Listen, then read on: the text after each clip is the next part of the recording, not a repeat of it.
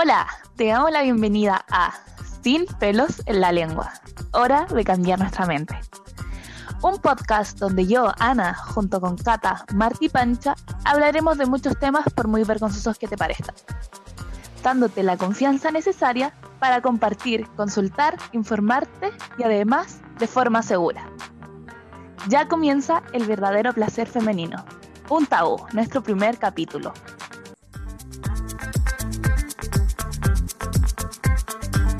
Hablemos de placer femenino. ¿Hablar de qué? De masturbación. ¡Qué asco, desubicadas! ¿Por qué? Me encanta este tema. ¿Cómo que te encanta? ¿No te da vergüenza? Pero si es normal, yo amo mi cuerpo y sé que me gusta. Ya basta, amor propio, un poco de humildad. Sí, luego tiene problemas de colesterol por amarse tal y como son. Hacen este tipo de cosas y se hacen llamar señoritas. Y con esto del feminismo no toleran nada ahora. Y justifican todos sus actos. Sí, son unas fáciles. Ok, ya basta de este tipo de comentarios. Paremos con este odio. Debemos dejar de juzgarnos e insultar. Basta de enfrentarnos entre nosotras en vez de apoyarnos y ayudarnos a amar. Somos compañeras, no enemigas. Bueno, en eso te encuentro razón. En lugar de ocupar nuestro tiempo lastimándonos entre nosotras, deberíamos Usarlo para sanar como sociedad. No sabemos por lo que está pasando el otro. Tu comentario tiene el poder de dañar o aliviar, y eso ocurre en todos los ámbitos. Si tu comentario no construye, guárdatelo. ¿Por qué cuando una persona de sexo femenino habla de masturbación queda mal? Y cuando un hombre lo hace, él no. ¿Por qué soy considerado una fácil?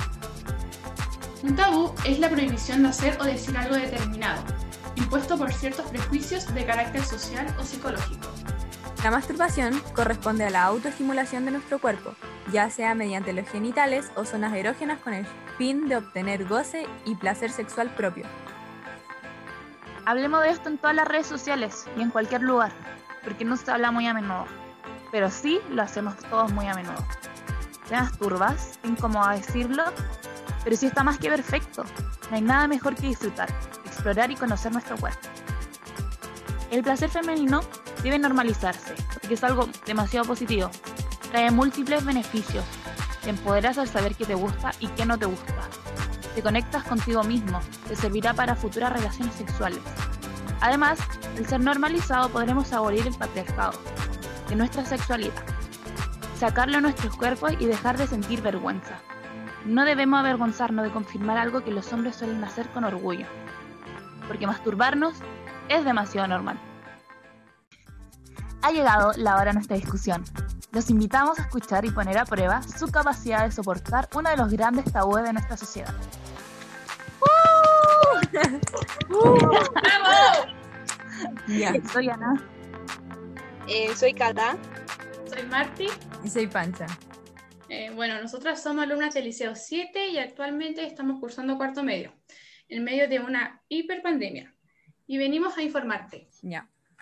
Eh, sobre el, no sé, el, el tema que hablamos en la editorial, igual es injusto y es verdad, porque, por ejemplo, a mí me ha pasado que, no sé, desde sexto básico más o menos, escucho que hombres hacer gestos sobre masturbación y hablar sobre el pene, sobre cómo lo hacen, sobre, como, sobre ese tipo de cosas, hacer gestos y todo. Y por ejemplo, en el caso de las minas nunca he escuchado ni visto algo así. De hecho, he estado en situaciones donde le han preguntado y me han preguntado y... Se cohiben. Sí, por ejemplo, yo también me cohibo caleta. Así como roja como tomate respondo así como no, no, No, no. no me cohibo tanto. en el liceo somos mayoritariamente minas y, y no hablamos del tema y pucha, qué penca, ¿no creen? Sí, O sea, No había cachado eso de que en el liceo de verdad no se habla. Pese a que ahí sí se tocan temas como, no sé, el feminismo. tema que yo creo que también deberían incluirse, normalizarlo. Sí, porque Sí. además igual es como parte del feminismo el, el placer femenino, porque al final, si no está normalizado es por culpa del machismo de la sociedad. Como en un futuro podría cambiar esto y ya va a ser más normal, porque siento que nuestra generación ha cambiado todas estas cosas de a poco. Eh, por ejemplo, el tema de la virginidad también le estamos dando como otra perspectiva de que No sé, No, ¿por qué le ponen tanto color como con la primera vez? O sea, los adultos principalmente, o sea, what the fuck. Es que hay como muchos dichos con cosas de la primera vez y que tu flor y que esto, que esto, que tu abuelita no haga eso y weas así. yo por O lo sea- menos he escuchado que la virginidad no existe. O sea, es una construcción social que siento que se hizo como igual para controlar a las mujeres, Mm, porque, porque al hombre no le, nada le determina la virginidad, nadie se la cuestiona. exacto. es que simplemente como que el hombre gana experiencia y la mujer no. Sí. Es Mm. verdad. De hecho, hasta la mujer es como, no sé, como juzgada eh, respecto a su moral por cuándo lo hizo, con quién lo hizo, si estaba casada, si no estaba casada, si, no sé. Sí, por perder la virginidad antes del matrimonio también. Igual igual siento que eso ya no va, o sea, es como un tema pasado, no se ve mucho en la actualidad, por lo Tipo, menos. o sea, tú. es que a- antes igual era como trágico que una mujer perdiera la virginidad antes del... Es que yo creo que eso para más la gente como católica o mayor Sí, que de pensar que eso no es normal, pero al contrario, es súper normal ahora. Yo creo que nuestra generación la ha cambiado en general. Sí, porque, por ejemplo, todavía hay papás que, típico, tipo, no te dejan dormir con el pololo en la casa o algo así, cuando igual, no sé, pueden poner Después de que ya pasó igual harto tiempo, porque ya es como típico al principio que dicen, no, ya, él duerme en el sillón o cosas así. Pero después ya se suelta nomás, pues se da, pero hay gente que no, pues, toda la vida sí. que no, que por una falta de mi caso, respeto. por lo menos en ¿Ya? mi caso, mi mamá me, ve- me, me ha hecho ver como el sexo algo normal. Pero Es- igual te meten como el susto, pues, de como si va a doler o no, que si vaya a sangrar, porque se rompe el himen y cosas así. Pero ese susto te lo han metido como todas las generaciones como antiguas, yo creo que por lo mismo, como para que, como que retrases el hacerlo. Es que en verdad hasta, hay minas que ni siquiera nacen sin, eh, sin himen. Por himen. Y pues, y algunas que hasta se le rompen andando en bici. O si nacen con él, se puede estirar, porque es elástico, es una membrana simplemente. Son como mitos. No sé si te han escuchado como a relación de eso, como la primera vez, el dicho ese de como que están caminando como pingüinos. Así como el que te dejan caminando como Bambi, o que te cambian, as- que te cambia el cuerpo, así como que se te ensanchan las caderas, no, si ella ya tuvo, que- cuando es mentira, pues si es solamente parte de la pubertad, y yo creo que la gente como que no lo entiende, yo creo que son cosas como que se hicieron como para restringir a la mujer. Y Eh. como que no hay que ver hablar de virginidad ahora. porque además igual es como que excluye a parejas homosexuales y reduce la vida sexual a coito, como que sexo es sinónimo de coito, o sea, de penetración, cuando en realidad no es así, pues se dejan de lado los mal llamados em, juego, el juego previo y todo eso, que en realidad es parte del sexo y es tan importante como la penetración, porque igual es sexo, no, no, no hay por qué bajarle el perfil. Eh, entonces, como, como con esas cosas que, como dijiste, Pancha, el hombre anda como pensando en solamente como de insertarla y nada más, Sí. o de tenerla más grande también. Sí, po, o de durar más porque cuando ella eyacula se terminó el sexo supuestamente. Y por lo mismo, eh, muchas mujeres no llegan al orgasmo durante el sexo, porque como que se cree que este solo trata como de la penetración. Ajá. Es que igual esto se debe a que no hay educación sexual en nuestra sociedad. Lo mismo la pornografía termina siendo como la forma en la que se aprende el cómo tener sexo. Está pésimo. Porque Sí, es- súper machista. sí, Presenta cánones de belleza en donde como que la mujer tiene que verse sin pelo. No hay Y que ver, o sea, no es, no es la realidad. además también los hombres tienen como un pene gigante y la mujer como los labios de la vagina como, como un tipo de labios nomás, cuando en realidad hay muchos tipos de labios. Ujú. Sí. Y también como que el deseo llega de la nada, o sea, como que podéis estar ahí re normal, ahí comiendo y ¡pam! Como sobreactuado. Sí, y es muy violento el que se eroticen situaciones de sumisión, violaciones y todo ese tipo de cosas como, como Ujú. tanto, que sea tanto, porque no es parte del sexo el ahorcar, tirar el pelo, golpear o cosas por el estilo, como que, que las personas pueden querer hacer, pero no- que no se tiene por qué asumir el que lo quieran hacer. Por ejemplo, también el que los hombres como que eyaculen encima de las tipas o en la boca de las tipas. Eso es algo que encuentro que requiere consentimiento, sí o sí. Y pues como que asumen que a, a todas les gusta, a todas. Incluso la pornografía reproduce violaciones y torturas reales. Sí, y trata mal hasta a las mismas trabajadoras. O sea, miren, Sí. yo vi en Instagram un post de... Hay 20 testimonios de actrices porno. No sé si podrían leer algunos. Yo empiezo, si quieren. Eh, Claro. Este es de Linda Lovelace y dice así. Mi iniciación en el porno fue una violación grupal por cinco hombres, organizada por el señor Train. Fue un momento crucial de mi vida. Él me amenazó con dispararme si no lo hacía. Yo nunca había hecho sexo anal y me rompió en dos. Me trataron como una muñeca inflable. Increíble. Eh, posiciona igual como una, a la mujer como, como un objeto, como si fuera solo algo para complacer al hombre y nada más. Sí, es que por eso también como que da lo mismo como lo que ella siente. La pornografía está dirigida al placer de los hombres, está invisibilizado nuestro placer por el coitocentrismo y todo eso. Sí, pues. Hoy lo que hablamos antes, expliquémoslo igual para los que no cachan. Ya yo lo hago. Eh, el coitocentrismo es el creer que el sexo eh, es, es sinónimo de penetración y que solo de esa forma eh, se llega a una relación sexual plena y satisfactoria, basándose en nuestra sociedad patriarcal y falocentrista. O sea que en realidad el protagonista es el pene, la penetración y la eyaculación masculina. Es que por eso es muy necesario la educación sexual, porque para que se considere nuestro placer. Entonces, como que igual de importante que el del hombre, tiene que ser el de nosotras. Disfrutarlo no hace valer menos. Sí, la industria Mm. pornográfica la encuentro súper penca, así es. No encuentro que esté mal que la vean y todo, pero Yo siento Pero- que la gente que lo ve como que igual queda como con un trastorno. sí, Eh, como de tratar de imitar lo que vieron. Por eso yo creo que una buena alternativa es la pornografía feminista. Nunca la había No la escuchado. yo. yo- No había escuchado nunca el tema. Ya, eh, yo también lo vi en Instagram, yo todo lo veo en Instagram. Decía, era como que, ya, para empezar no es pornografía para mujeres, ya, sino que es un espacio en donde la mujer es un sujeto sexual en lugar de un objeto. Hay orgasmos de verdad, o sea, no es como exagerado porque no está planeado, sino que, porque no son actores, son personas comunes y corrientes que mandan sus videos así como caseros. Ajá. entonces igual como que se visibilizan todos los cuerpos, eh, las parejas fuera del establecido cis hetero, em, no sé, tríos, masturbación y también el consentimiento y Qué bacán que, que lo mencioné y que, eh, porque pucha, igual no creo que muchas personas conozcan el porno feminista. Onda, yo tampoco lo cachaba y nunca lo había escuchado en toda mi vida. Yo no tenía ni idea del tema. Y es que el placer siempre como que se ha considerado como prohibido y este es un espacio como para, para que se demuestre que está, que existe. Sí, ya, y pucha, igual desde tiempos antiguos que así, po, por el machismo y, y la misma religión en sí. Sí, o sea, la religión siempre ha estado presente y como que siempre ha reprimido el placer de las mujeres para que sean como aceptadas socialmente. Por ejemplo, no sé, la ablación del clítoris. La Pancha creo que hizo un trabajo de eso. No sé si se acuerdan. Sí, lo hice el, el año pasado para historia, me tocó disertar sobre eso. Sí. Igual era Sí, terrible. sí me acuerdo.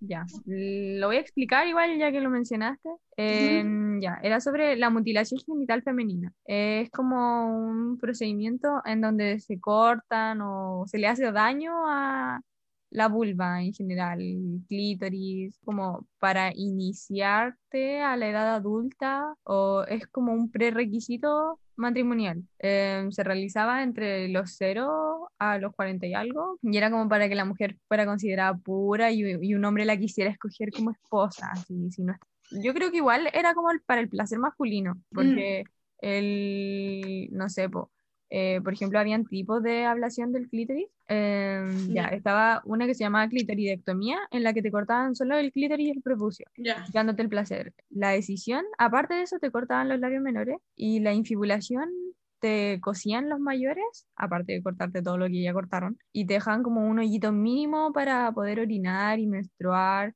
Entonces igual como que es un procedimiento que generaba muchas infecciones, mujeres morían y consecuencias psicológicas terribles. Em, Sí. También no se usaba anestesia, o sea, habían unos casos en Estados Unidos en los que sí se usaba anestesia porque una tipa lo estaba como practicando en una clínica pero por lo general no se usaba anestesia como en Egipto y esos países como así, donde es Ujú. súper común todavía. Sí, me acuerdo de algunas cosas y poquitas. Y siento que te dan como ganas de llorar en el... Sí, porque igual cuando se casaban las minas así, cuando tenían, por ejemplo, la última, esa infibulación, escuchaba testimonios de cómo el hombre como que les rompía el tejido La cicatrizado. relación, ¿cierto?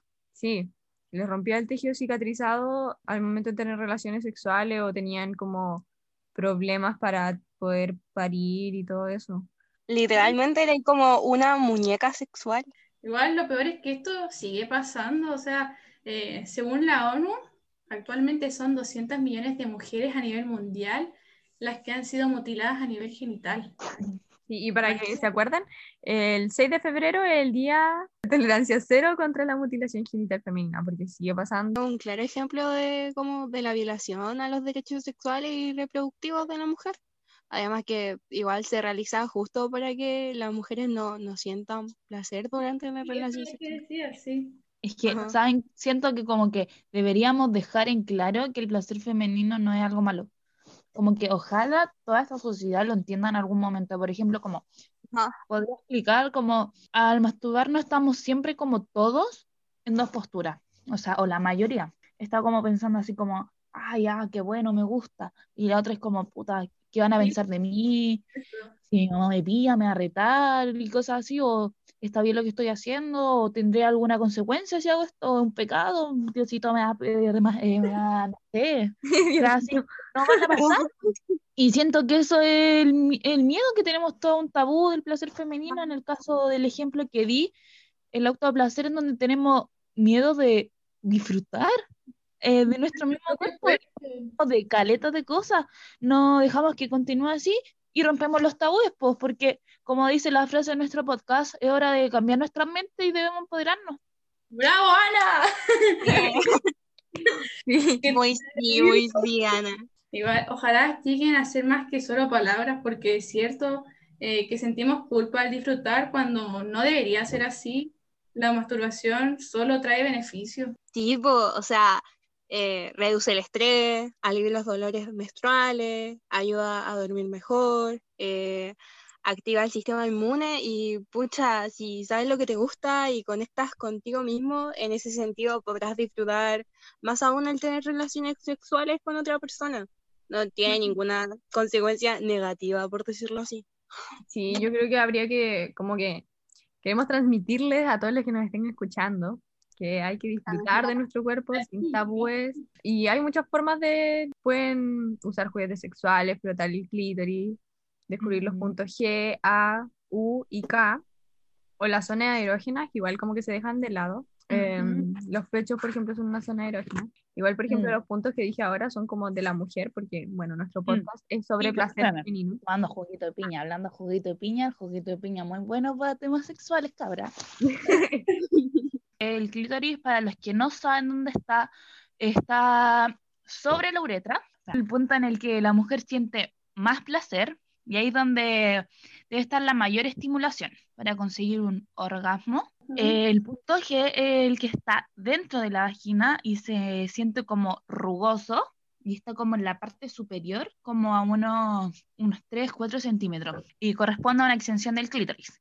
El punto U es uno de los que está más olvidado y como que nadie, algunos no lo conocían y está entre la uretra y la vagina, como más sensibles, pero si uno lo estimula bien, dicen que con la lengua muy bueno o con, con vibradores. El A se encuentra dentro de la vagina unos 7 centímetros aproximadamente y el K es el punto más placentero, se podría decir, del interior, que también se encuentra a 7 centímetros aprox, a la misma, A la misma altura que el A, pero obviamente que el A está como arribita y el K está como abajo, pero como al medio, como llegando al fondo, como el tope. Y además, eh, no olvidar que están las zonas erógenas, como los pechos, como decía la Fran, y que a través de su estimulación también se pueden alcanzar orgasmos. Sí, la verdad hay muchas formas de alcanzar orgasmo y yo he escuchado algunos así como de, como hasta haciendo ejercicio, la verdad no sé cómo, no, no se los puedo explicar, pero lo he escuchado así.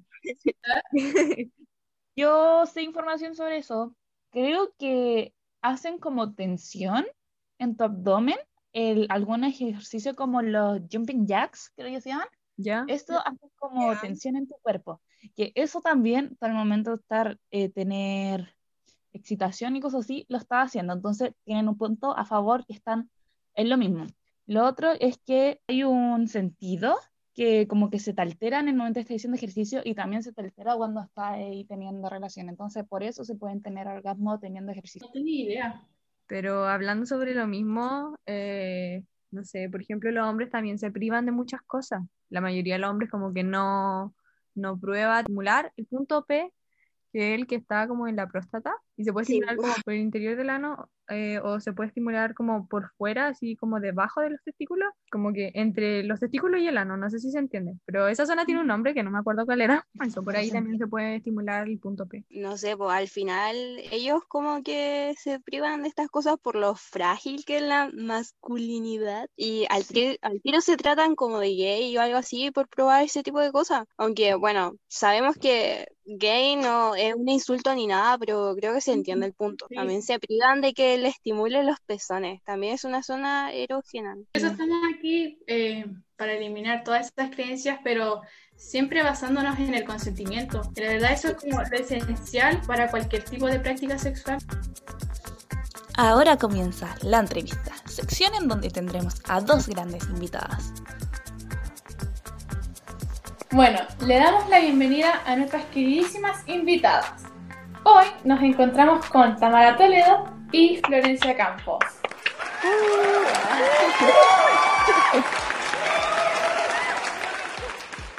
Ellas actualmente cursan cuarto medio en el establecimiento Liceo 7 de Providencia. Eh, son alumnas que han participado activamente en la lucha feminista y también defienden los derechos de las mujeres. Eh, si quieren, nos podrían contar un poco acerca de ustedes para que el público las conozca. Eh, bueno, yo soy Florencia, eh, curso cuarto medio, como tú bien di- dijiste. Em, creo que empecé en el feminismo como tal en primero medio, porque antes como que sabía que como que me gustaba el feminismo, decía que era feminista, pero realmente no sabía en qué consistía y al entrar al liceo, eh, primero medio, em, empecé a saber más sobre como ya como más academicista, como un, un feminismo, aprender más de- desde la academia, por decirlo así, y a tener, a crear estos espacios con mis compañeras para debatir, para ir a marchas. También después con el paso de los años me empecé a meter a Amnistía, ahí creamos un equipo de feminismos y géneros. Em, eh, también en una, eh, durante un tiempo tuve un, un Instagram para, para hablar sobre el feminismo. También me gustaba hacer activismo por redes sociales y así ha sido mi, mi historia en el feminismo. ¿Y tú, Tamara?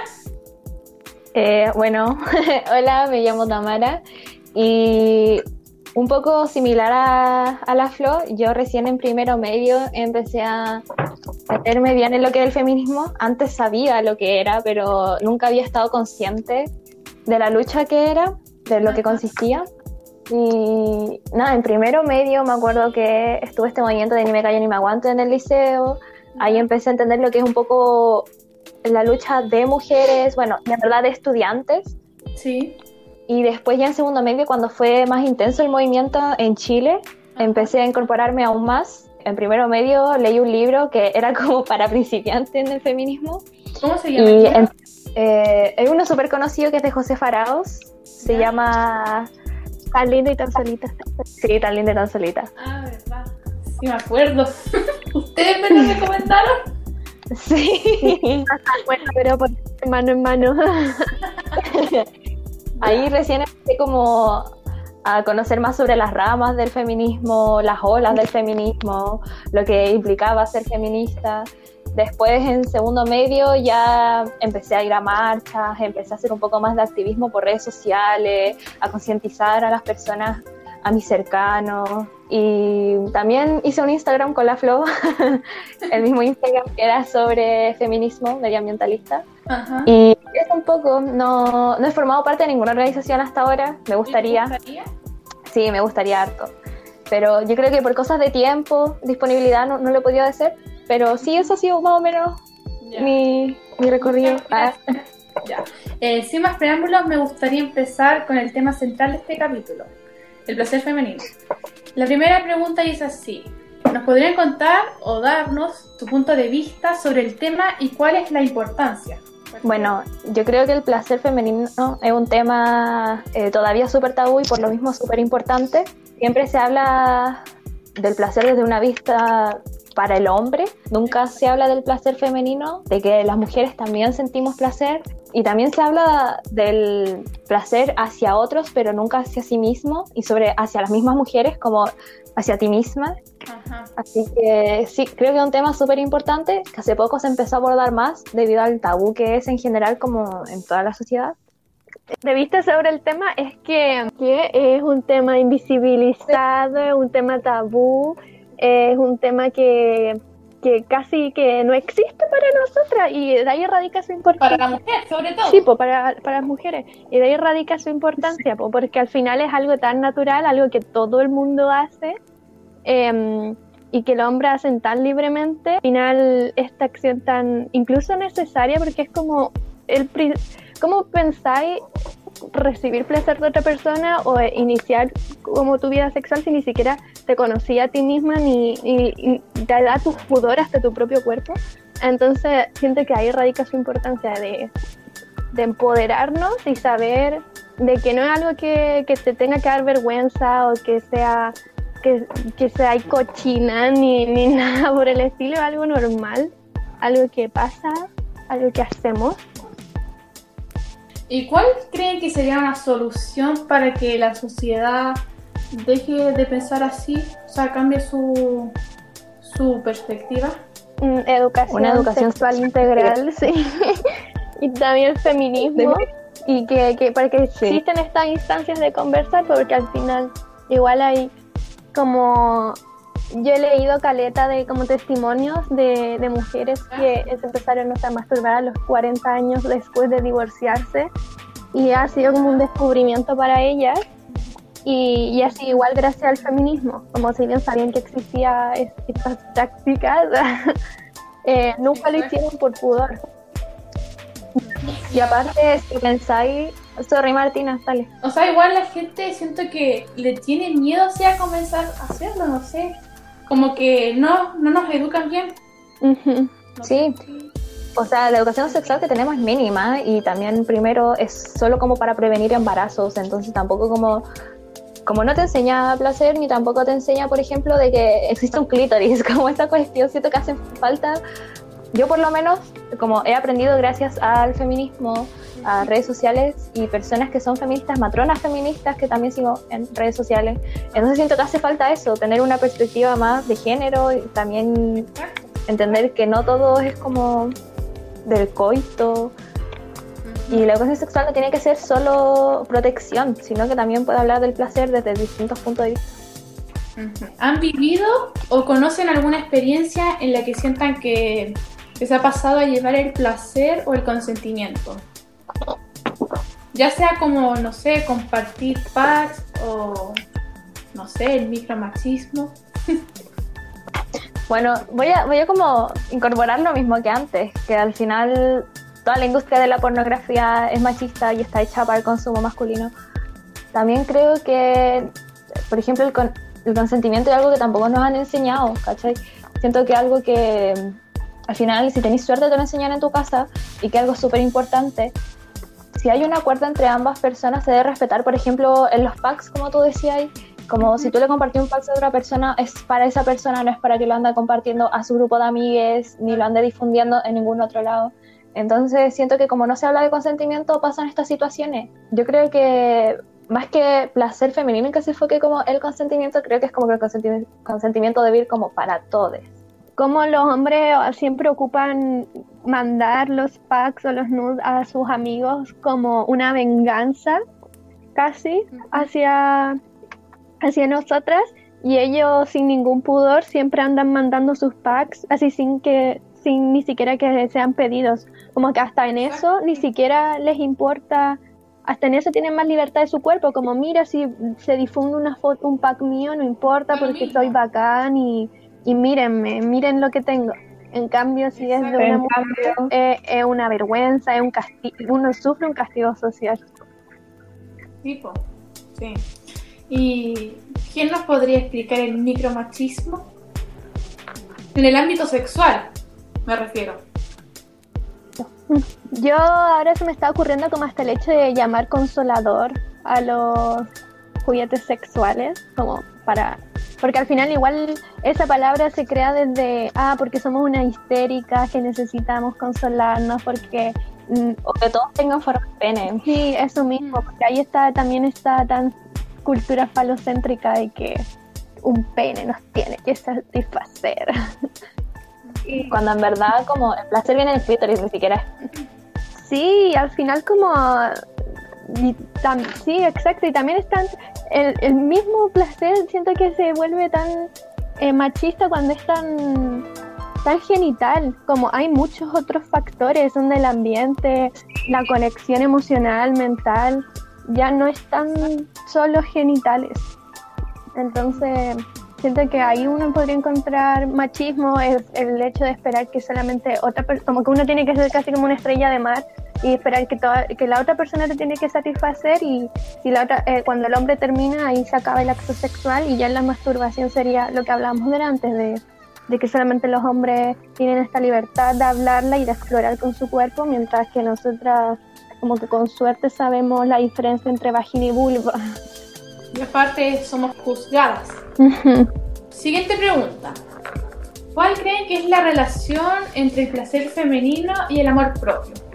Eh, yo creo que está estrechamente relacionada porque al final ahí es cuando uno recién empieza a darse cuenta que uno es totalmente dependiente. O sea, independiente, creo decir, córtalo. Es que me acuerdo de, de uy, yo todas las asociaciones cuestiones que he visto como por ahí, pero de muchas, o hasta en los libros que uno lee cuando es más chica, como After, así como fanfics y cuestiones así, de, de relaciones súper tóxicas, pero que al final el protagonista solamente está con este loco porque como que tienen buenas relaciones sexuales y ella a veces, hasta he, hasta he leído libros eh, textuales donde dice, ay, pero es que nunca voy a conocer a alguien que me haga sentir así, ¿cachai? Como eh, refiriéndose al placer. Y es como, no amiga, tú no necesitáis de nadie más. placer que te dé el hombre. Sí, como no necesitáis que alguien te proporcione placer, tú podías dártelo a ti misma, ¿cachai? Y Y de- hasta da- puede ser mejor. sí, exacto. La mujer no necesaria, o sea, hay gente que le gusta más hasta masturbarse que tener relaciones, mantener relaciones sexuales. Sí. Sí, yo iba a agregar el hecho de, de- de la cantidad de mm, orgasmos que se fingen solamente para, Para complacer. para, sí, para complacer y al final, como que, no sé, es que yo sigo mucho sexólogo y cuestiones y, y hay muchas mujeres ya de 40 años o más que dicen, de- que dicen, oye, creo que nunca en mi vida he tenido un orgasmo, ¿cachai? Sí. la, yo creo que de ahí nace po, como el- esta relación entre saber que tú podés proporcionarte placer a ti misma y, y conocer tu cuerpo y como generar esta intimidad contigo misma Ujú. eh, hace que tengáis como amor, o sea, como que se cree este amor propio, como esta confidencia contigo misma y sepa y sepas que en ningún ámbito dependes de nadie. Que te salía lindo flow. Bravo. Así, bravo. Por eso, por eso no quieren que nos masturbemos, para que dependamos de los hombres. Bueno, obvio, se supone que tenemos que ser heterosexuales. Ya, la siguiente pregunta. ¿Cuándo y cómo se enteraron del placer femenino? ¿Sabéis que es brígido porque no recuerdo? Como siento que en mi mente, como en mi subconsciente, siempre existió, pero nu- nunca lo tomé en cuenta. Porque siento que siempre se habla de como, de como la masturbación masculina, pero nunca se habla de la femenina, nada. Como es muy común que, no sé, los cabros hablen de eso, como ha- hayan memes de eso, pero nunca se habla de la masturbación femenina. Entonces yo sabía que existía, pero eh, nunca, como ya la veis como si es que en películas, pero nunca tuve como educación sexual que me hablara del placer femenino. Entonces siento que en primera vez como empecé a descubrir fue cuando iba como en hoy, ahora que lo pienso, igual grande, pero como tercero medio. Y fue como cuando recién empecé como a autodescubrirme y, y esas cosas. Ah. Ya. ¿Y tú, Flo? ¿Cómo? yo creo que fue cuando entré a, a este colegio mixto y veía a los hombres hablando sobre masturbación tan, tan mal, hasta me hablaban a mí. Yo también iba en un colegio mixto y nunca escuché a un hombre.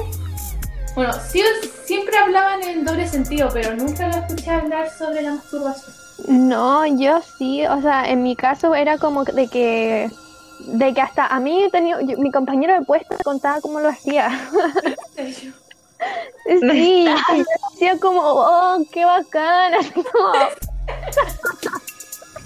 Se supone que tengo que responder como ya, bacán. ella me contó este feliz. No, estaba jugando y se, y se salió el semen y después mi mamá me, me pidió entrar a la, a la, al, al baño y no sabía dónde estaba, no sabía cómo limpiarlo y yo como, qué cuático, bro. Entonces, parte.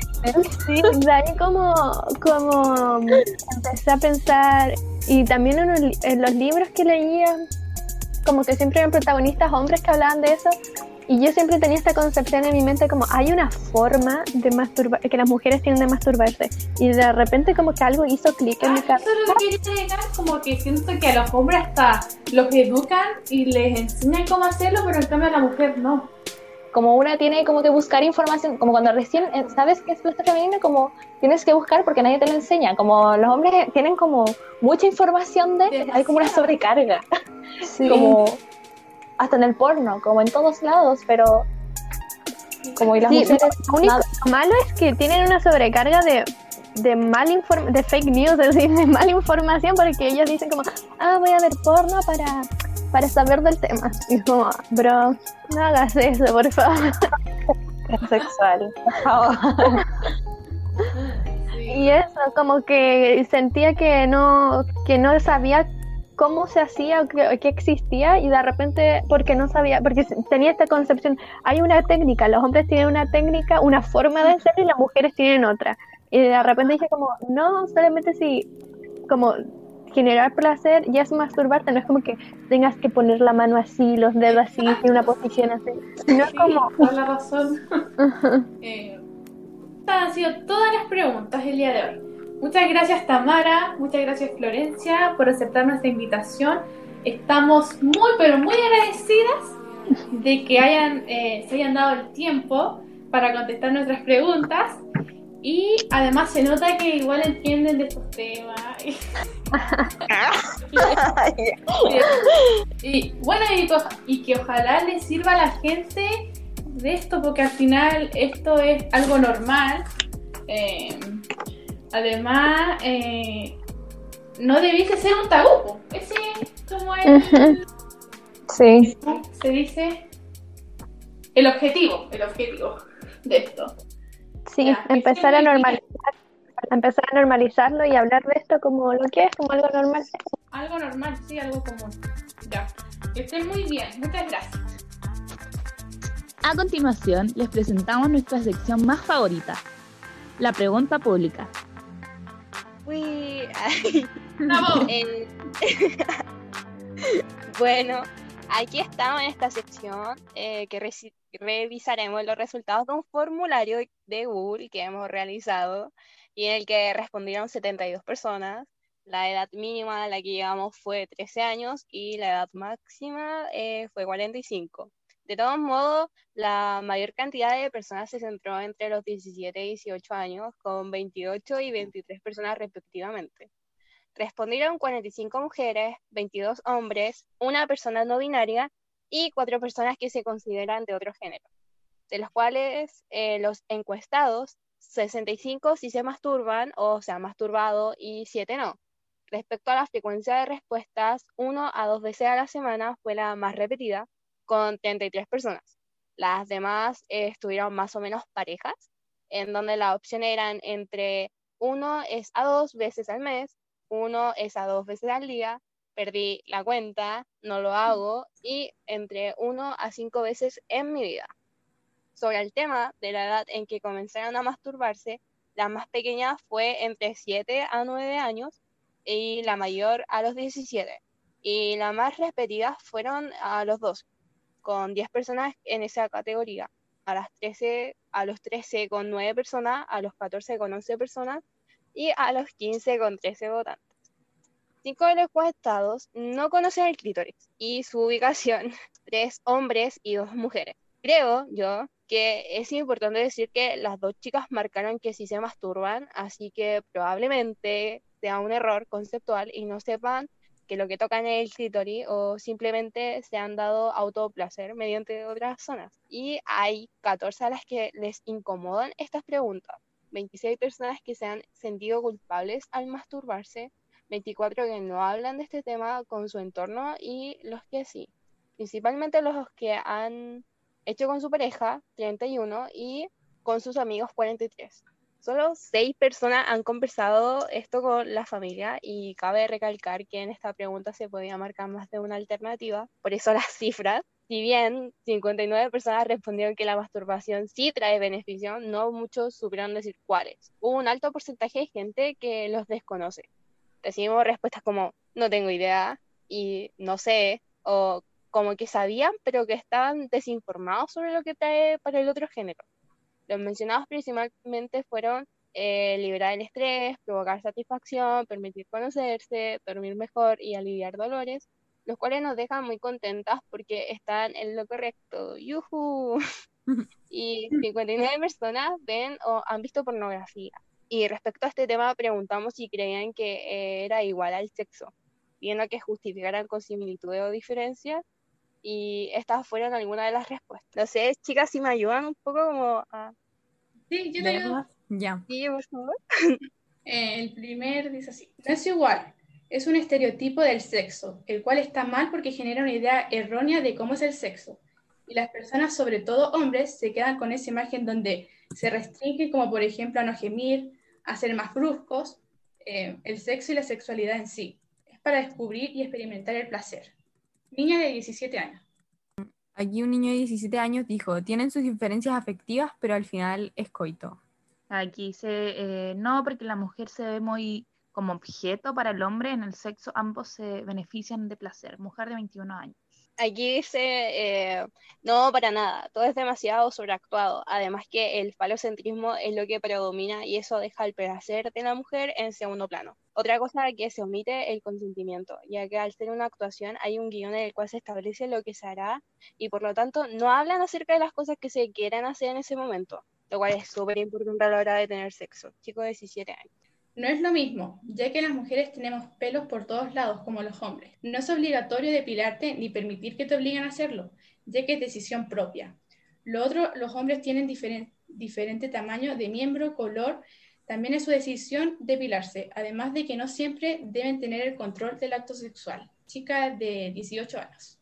No, para nada. Creo que el porno es parte de una actuación sumamente cosificada, que crea de hecho la cultura de la violación. Vi porno cuando estaba recién descubriendo la sexualidad, pero en definitiva no es algo que deba seguirse consumiendo porque es repugnante y morboso. Niña de 17 años. No sabría decirlo porque todavía no, no he tenido encuentros sexuales con nadie persona de otro género, 17 años. La pornografía no muestra los momentos de cariño, risa u otras situaciones que se pueden dar dentro de una relación sexual. Es bastante irrealista respecto a lo que ocurre realmente. Niña de 17 años. Le crea expectativas a la gente que muchas veces no se cumplen. Mujer de 19 años. Para nada, el porno es muy irreal en torno a los cuerpos y es coitocentrista. Ya sabemos que existen muchos tipos de cuerpos, que todos tenemos pelos, estrías y que la gran mayoría de los hombres no tienen un pene de 25 centímetros. Niña de 18 años. No, muestran una chica supuestamente perfecta y solo la ponen a gritar y ya. Las mujeres no son así. Chica de 17 años. Para nada, es una pésima representación del sexo real. En la pornografía abunda el sexo morboso y fetichista, además de los estereotipos, y la verdad, creo que en el porno no se evidencia el verdadero disfrute que sí se siente en el sexo real. Niña de 17 años. Son distintos. Para mí el sexo es más que solo penetración y mecánicas, que cumplen en que el hombre eyacule y listo. Yo lo siento más personal, no se siguen eh, patrones de esas, de esas películas a cada persona le gustan cosas diferentes. Puede haber situaciones graciosas o vergonzosas, porque no se muestran en el porno. Mujer de 18 años. No es igual. En persona es con amor. Niño de 16 años. Me dieron mucha ternura esos mensajes. Ay, muy tierno. Oigan, yo sentí que igual la que contestaron, igual como que era gente informada, no sé, ¿qué opinan? Sí, O sea, pero uno más que otro. sí, por ejemplo, había un error de concepto en uno que el tipo dijo que al final en ambas es coito. Sí. Sí, de hecho me llamó la atención ese comentario que leíste, Fran, porque al final como que reduce la sex- sexualidad como un coito. La verdad no es eso, po. No, po. Lo otro también había uno que decía así como que no sabía porque nunca ha tenido relaciones sexuales con nadie y creo que igual deberíamos estar todos informados pese a que no hayamos tenido relaciones sexuales o sí o... Creo que igual uno lo puede asimilar. Si estás viendo esto, tú que dijiste eso, eh, ya, el porno es, como lo hemos mencionado, machista y todo eso, no es real, si es que lo has visto. Las relaciones sexuales no son así, mm, así que por favor no vayas a vivir una experiencia negativa por el no saber. A mí me llamó la atención un comentario como que describía de forma general, como que en verdad sabía, además explicaba que el sexo era como más, más que eso, habían risas, era chistoso, incómodo. Pero es que es verdad, pues sí, eh, eh, se provocan todo tipo de situaciones que la pornografía no muestra ni va a mostrar. Por ejemplo, el mismo consentimiento no muestra así como quieres hacer esto, oye, eh, te tinca si probamos esto, no, no se conversan esas cosas. Además que igual, por ejemplo, está el tema de cuando es como brusco y agresivo como lo muestra la pornografía. También había leído en un post de Instagram que Instagram es vida. Sí, como que después de prácticas de ese tipo, como que no recuerdo la palabra, pero como que se neces- necesitaba una instancia en la que, no sé, se pusiera hielo en las zonas golpeadas, se conversara, oye, ¿sabes qué? No me gustó esto, oye, ¿sabes que fuiste muy brusco? Y conversarlo, abrazarse, quererse, como ese tipo de cosas como que nunca se van a mostrar en la pornografía, al menos no en la tradicional. Sí, como oye, o se- o sea, tener relaciones sexuales, eh, necesitáis comunicación con la otra persona, nada que ver que, que hay sin su consentimiento. Obvio. Sí, ¿Te parece si seguimos con la siguiente sección? Ya. Ahora sigue la tan esperada sección de recomendación. Ay. Bueno, eh, como saben, les daré recomendación donde se pueden informar mucho más sobre los temas hablados. Eh, en primera, eh, te recomendamos una página que se llama Plátano Melón, ya que a través de ella eh, podrás saber más de ti mismo, eh, dándote tips, trucazos y más en el ámbito sexual y íntimo. También como que te enseña a descubrirte y tener conocimiento sobre estos temas que son tan importantes en, en la vida sexual. Cabe recalcar que son un grupo de sexólogos. Y nada, pues que podía encontrarlo en su página donde venden juguetes sexuales, eh, también tienen su canal de YouTube y en sus redes sociales que son Twitter, Instagram o Facebook. Eh, la segunda es Miau Cuerpo es una página de Instagram full recomendable, ya que eh, es un espacio eh, donde puedes desahogarte en su cajita de liberación, como se hacen llamar. Bueno, se los explico. La página sube como historias eh, preguntándoles si han pasado por alguna situación y dándote como la instancia de responder anónimamente. Estas respuestas anónimas lo suben para que la gente se informe y sean conscientes de los actos que se abarcan en estas situaciones en las que están. Más que nada te lleva como a la reflexión y a la comunicación sexual. Algunos ejemplos que igual eh, Marty, Pancha, Ana, ¿me ayudan? Como Sí. dar Sí. ejemplo. Tengo uno que ahí estaba mirando esta página mientras hablaba y tengo uno que me llamó mucho la atención. Dice, me dejó con hemorroides por sus forzones para tener sexo anal. Era cabra chica. Me, me manipularon y tenía miedo de estar sola. Aquí hay varios sobre la pregunta, ¿alguna vez les dijeron algo hiriente sobre sus cuerpos en el acto sexual?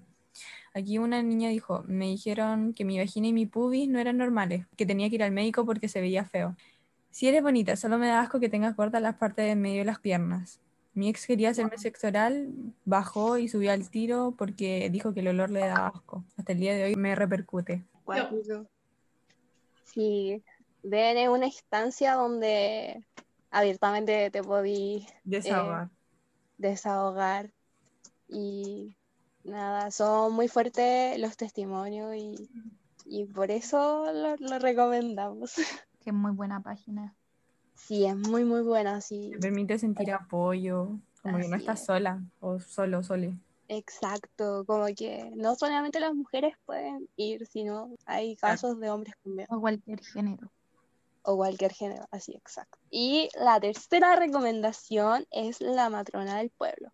Esta página de Instagram, mejor dicho, ella, eh, Rocío Kleiner, te da información sobre el sexo, pero mucho más relacionado con, con la salud, que es sumamente importante en tu vida sexual. La forma y lo llamativo que te entrega la información mediante reels y videos hacen que te informes más divertidamente. Es confiable, ya que es una profesional en el área de la salud y además que puedes pedir una hora con ella para consultas online, obviamente, pandemia, por si lo necesitas y, y que más te acomode, quedándote en casa, pero nunca despreocupándote de ti. Y nada, pues eso, mis panas. Vayan a las páginas. Has llegado al final de este capítulo de 100 pelos en la lengua, el podcast en donde se habla de un nuevo tabú cada semana, porque es hora de cambiar nuestra mente. Bueno, te estamos dando la despedida. Te esperamos en el siguiente episodio. Gracias por preferirnos. Síguenos en todas nuestras redes, Instagram, Twitter, Facebook y YouTube, para informarte, reír, reflexionar contigo mismo, construirte y conocerte un poquito más. Gracias a todos los que nos escucharon, a nuestros fans, gracias a los que participaron en nuestra encuesta, a los que pusieron su nombre o un nombre falso, lo que sea. Saludos a todos, a eh, Javiera, Catalina, Lord Voldemort, eh, algo de patata que no me acuerdo qué puso, Osuna, el bicho, cordillera, algo. Mucho malo. Ah, sí, era algo así. Ah, espérate. A Esteban, Wilson, Fernanda, Daniel, Lorenzo. Policarpo, entre muchos Lorenzo. otros, a los mil anónimos. Gracias. Lorenzo tenía el medio nombre. Habían unos nombres súper buenos. Y también se le agradece a los que se pusieron anónimos, se agradece la voluntad de haber respondido simplemente el formulario. Incluso a los que dejaron en blanco la parte del nombre nos pusieron un no y un punto. Se agradece la intención. Sí. Eh, agradecemos a las páginas por darnos su consentimiento eh, para poder compartir su maravillosa página para que pasen a seguirlas. Sí, ahora ha llegado la hora de pegarme el show.